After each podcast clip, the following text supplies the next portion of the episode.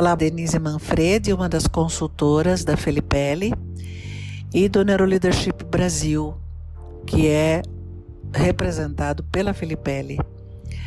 Ah, resolvi falar hoje sobre máscaras. Se nós formos no conceito literal de máscara, ela é parte de uma fantasia. E é mais ou menos por aí que eu vou entrar. Vou falar do inconsciente e como o inconsciente nos prega peças, é, fazendo com que tenhamos um falso eu. Por exemplo, se você acredita ser carente, é inevitável que você espere receber alguma coisa do outro. Aí, inevitavelmente, você cria expectativas. Isso é um grande problema, porque por mais maravilhoso que seja, você não tem garantias de que o que receberá, de que receberá o que quer. Por mais que seja hábil para convencer o outro a dar aquilo que você acha que precisa receber, você não tem garantia nenhuma que a sua expectativa será correspondida. Embora tudo que você procura fora de si mesmo esteja em seu interior, você não consegue enxergar essa realidade. O ser que te habita é completo. Ele não é carente de nada. Mas a sua percepção encontra-se limitada por condicionamentos e crenças. E aí não consegue perceber a realidade. E por causa disso, você se torna um mendigo que, para receber uma migalha de atenção, vende a alma. Finge ser algo que não é. Usa máscaras para agradar e receber um pequeno olhar, um pequeno carinho. Dessa forma, você desperdiça a vida tentando forçar o outro a amar você. Esse é um estado de aprisionamento, de dependência profunda, que gera raiva. E essa raiva se volta contra você mesmo. Você sente raiva porque, de certa forma, sabe que está vendendo a si próprio, está se prostituindo Certa vez, alguém estava julgando a prostituição. O meu trabalho é eliminar a mentira e alimentar a verdade. Pense: quem não paga para receber atenção? Quem não paga para receber carinho? Estando envolvido pela ideia da carência, você paga com a sua espontaneidade e com a sua liberdade deixa de ser quem realmente é e se especializa em ser qualquer coisa que roube a atenção do outro. Você se especializa em tirar a energia do outro e desenvolve estratégias para mantê-lo na sua mão. Isso é escravidão.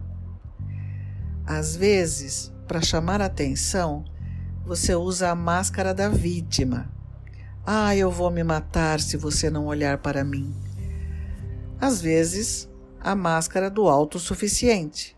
Eu não preciso de você. Eu sou forte e dou conta da vida sozinho. E às vezes você simplesmente é indiferente. Eu não estou nem aí, estou acima disso tudo. Esses exemplos são os padrões clássicos mas cada um deles tem infinitos desdobramentos. Eles são apenas uma amostra daquilo que você faz para conquistar, dominar e manipular o outro de acordo com a sua necessidade de ser amado. São estratégias para forçar o outro a amá-lo.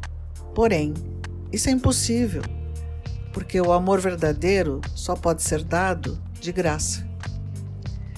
Mesmo quando somos bem-sucedidos nesse jogo e conseguimos a atenção do outro, sabemos que não foi espontâneo.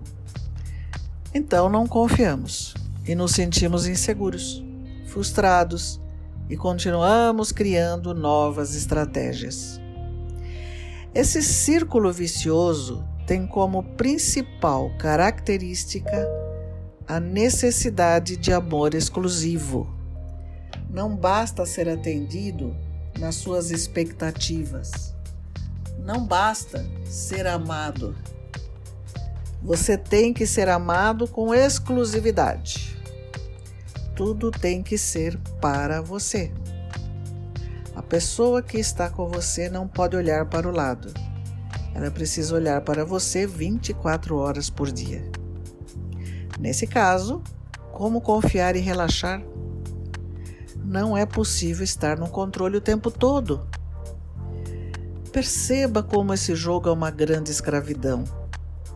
Mas essa escravidão é criada pela mente para sustentar a falsa identidade. É o falso eu que acredita na carência. Ele acredita ser um mendigo e se torna um pedinte de atenção. E isso gera o que é de fato a maior miséria do ser humano: a carência afetiva. Essa é uma doença emocional que distorce a percepção da realidade. E nessa realidade limitada, criada pelo ego, você depende da aprovação, do reconhecimento e da consideração do outro. O filósofo Jean-Paul Sartre disse uma vez: o inferno são os outros. Nesse caso, o outro se torna o motivo da sua ansiedade, da sua tristeza e do seu estresse. Mas quem é o outro? Quem é esse outro que você considera tão importante? não será somente uma projeção do falso eu?